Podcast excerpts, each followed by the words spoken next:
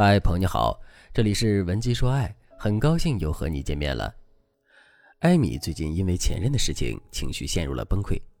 艾米和前任在一起的三年里，艾米一直很仰慕前任的才华，所以她一直非常迁就对方，有委屈也会一直忍着。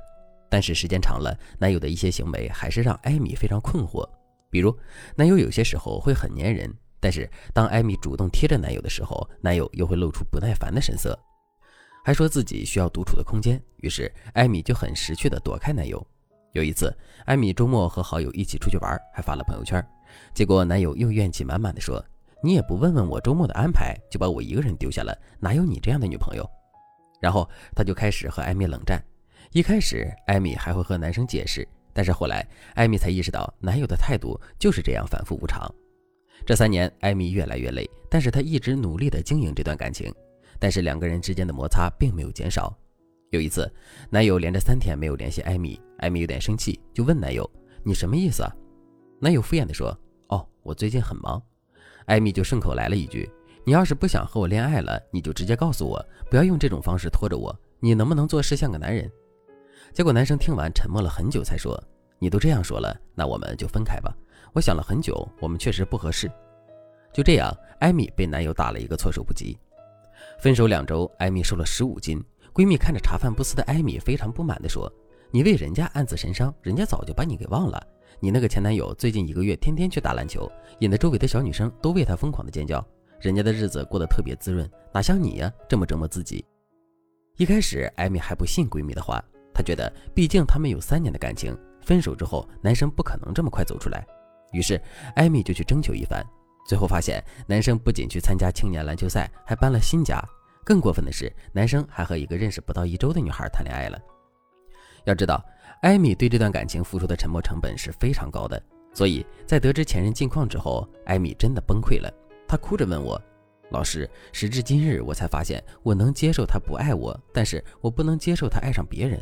就算是出于礼貌，他也应该等一等再谈恋爱吧。他这么快无缝对接，真的太冷漠了。男人没有一个好东西。”可是我又太没出息，我到现在还爱着他。说完，艾米哭得更难过了。我相信有很多女生会和艾米有共鸣。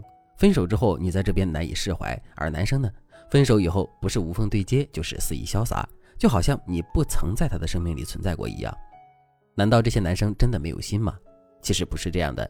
如果你也抱着和艾米一样的想法，那说明你还不够了解男人。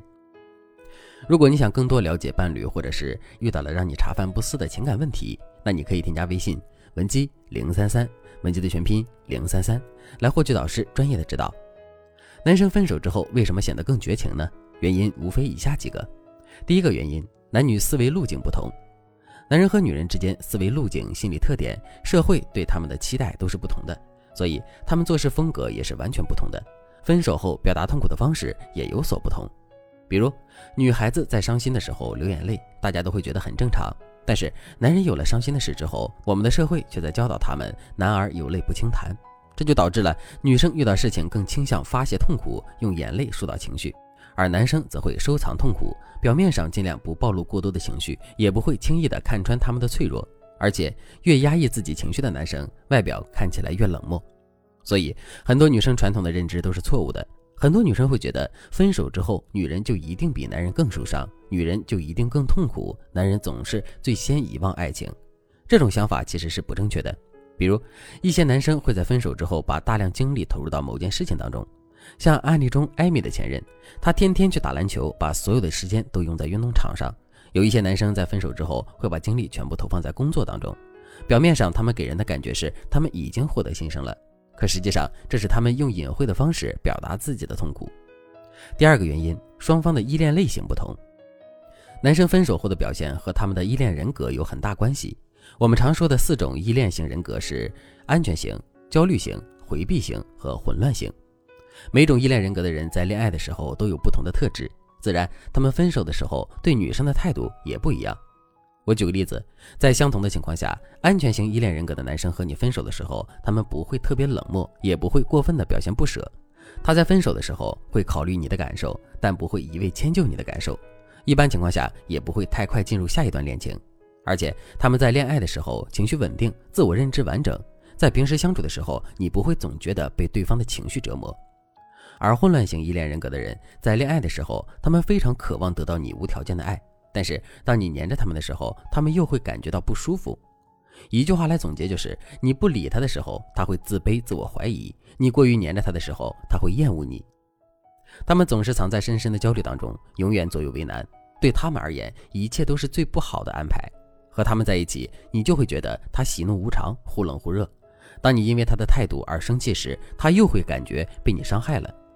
一部分混乱型依恋人格的男人本性不坏，但是分手的时候会特别渣，比如他们会用冷暴力、无缝对接。还有一部分人会刻意做你不喜欢的事，或者是对你格外冷漠。而且他们心里越难受，表面就会越高调，甚至他们会刻意表现出对你很渣、很不在意的态度。从艾米男友的表现来看，他也是典型的混乱型人格。和这类人恋爱的时候，你会很累；分手的时候，你会很痛。但是我之前在闲暇时间给一些小说言情剧主角做分析的时候啊，发现很多霸总小说里的男主角都是这种依恋人格，所以这类人本身还是有很大的魅力的。不过在现实中，和混乱型依恋人格的人谈恋爱的女人，对他们的评价都不太高。听到这里，大家明白了吧？有些时候，分手之后，对方的表现离不开对方的依恋人格和心理特征。你只有明白这一点，才能看透一个男人。这样一来，你才会走出自怨自艾的心境，用更积极的态度去面对自己遇到的困难。艾米在经过我的分析之后，就问我：“老师，那如果说我想和他复合的话，该怎么办呢？一方面我担心我们会重蹈覆辙，另一方面我虽然爱他，但是他现在一周换一个女朋友，我不知道该怎么面对这样的男人。”不得不说，艾米是真的很爱这个男人。在这种情况下，我们该怎么样让这样的一段感情起死回生呢？下期节目我会把艾米挽回男人的具体策略告诉大家。如果你也和艾米一样，那你可以添加微信文姬零三三，文姬的全拼零三三，把你的困扰告诉老师，让老师来帮助你拨开感情的迷雾。好了，今天的内容就到这里了，感谢您的收听。您可以同时关注主播，内容更新将第一时间通知您。你也可以在评论区与我留言互动。每一条评论，每一次点赞，每一次分享，都是对我最大的支持。文姬说爱，迷茫情场，你的得力军师。